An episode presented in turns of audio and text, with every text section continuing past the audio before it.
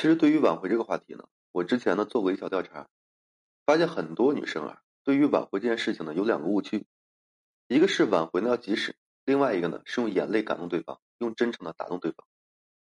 所以说今天呢，我们就挽回的时间和方法上聊一聊追回前任的这件事情。这里要提到，男生分手后的一个心态变化是三个阶段的。第一个阶段呢，他是快乐潇洒期的，这个男生分手后啊，第一反应呢是轻松快乐。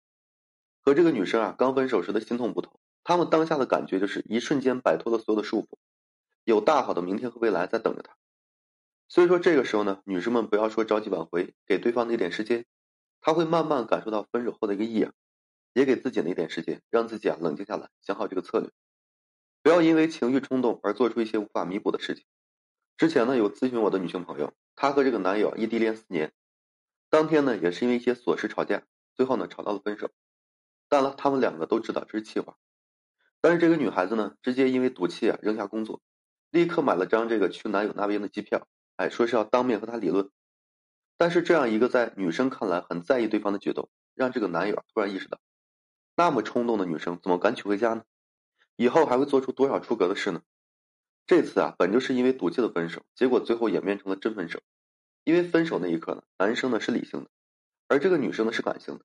这个时候呢，女生最容易做出一些不理智的行为，所以你要知道，男生都是后知后觉的一个挽回，不要说急于求成，让他进入下一个阶段，就是这个空虚寂寞期。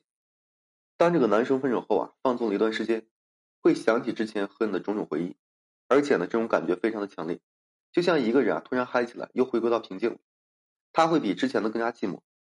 这个时候呢，就是挽回的一个最佳时期，因为这是比较重要，需要说执行技巧的一个时期。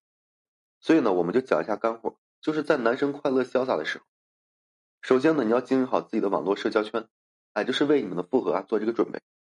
切记啊，不要说太矫情太丧，也不要说暴露出公共需求感，比如说，哎呀，我好难过呀，求安慰，想喝酒，有人陪吗？这样的话语呢，你可能会觉得刺激他，让他尽快的主动找你。但其实呢，这个阶段只会让他再次回归到理智，考虑你们是不是真的合适。接下来呢，测试个性联系。目的呢是测试他一下是否达到了这个空虚寂寞期，但是呢这个联系的内容不要太无聊了，比如说你在干嘛呢？啊，我记得你之前感冒好点了吗？像这类的话，千万不要觉得这样能感动对方，他呢没有好，你又能怎样呢？所以说内容一定要合情合理。我在这里啊举个例子，比如说啊，朋友不知道我们分手了，去杭州玩呢，带给我们几种茶，你也知道我不爱喝茶，有时间呢过来拿一下吧。这个时候呢，如果说男生还是爱理不理。那么可以再等等，哎，制造其他的联系机会。如果说男生有兴趣，并且聊得很多，那么就可以说慢慢开始挽回了。在挽回这个关键的时候呢，就要出现用这个眼泪呢感动他，用真诚打动他。这个误区呢要知道，挽回啊不意味着说认错和弥补，而是对他的二次吸引和重塑自己，可以吸引他的那些特质，然后呢再放大他。千万不要说一味的认错啊再认错，这样的话无异于啊就是重提说的自己呢是雨声雷下，但是对方呢却不会想起那些不快乐的往事。如果说没有把握好第二个时期，那么接下来男生就会进入到重新撩妹期。可想而知啊，这个时期最大的麻烦就是竞争，而爱情最吸引人的就是新鲜感。所以呢，到了这个阶段，要付出的东西啊会很多，要重新制造新鲜感，并且在竞争中脱颖而出。虽然说旧的不如新的有吸引力，但是旧的也有旧的优势。新人呢难懂他的旧事，而你呢却是知他冷暖，懂他感受。说到这呢，我想起之前的一个女孩子想追回这个前任。不过那个时候呢，男生身边已经有了这个新的人选，这个姑娘也没哭也没有闹，回归平静的生活，但是却学会了这个烧菜。朋友圈呢也能看出来，她呢很用心，还有说不出的仪式感。后来问他，哎，挽回这事不着急吗？他说着急也没用。以前他开玩笑想不会烧菜，现在我想让他看到我们还有无限的可能。而且他平时喜欢吃什么，放些醋。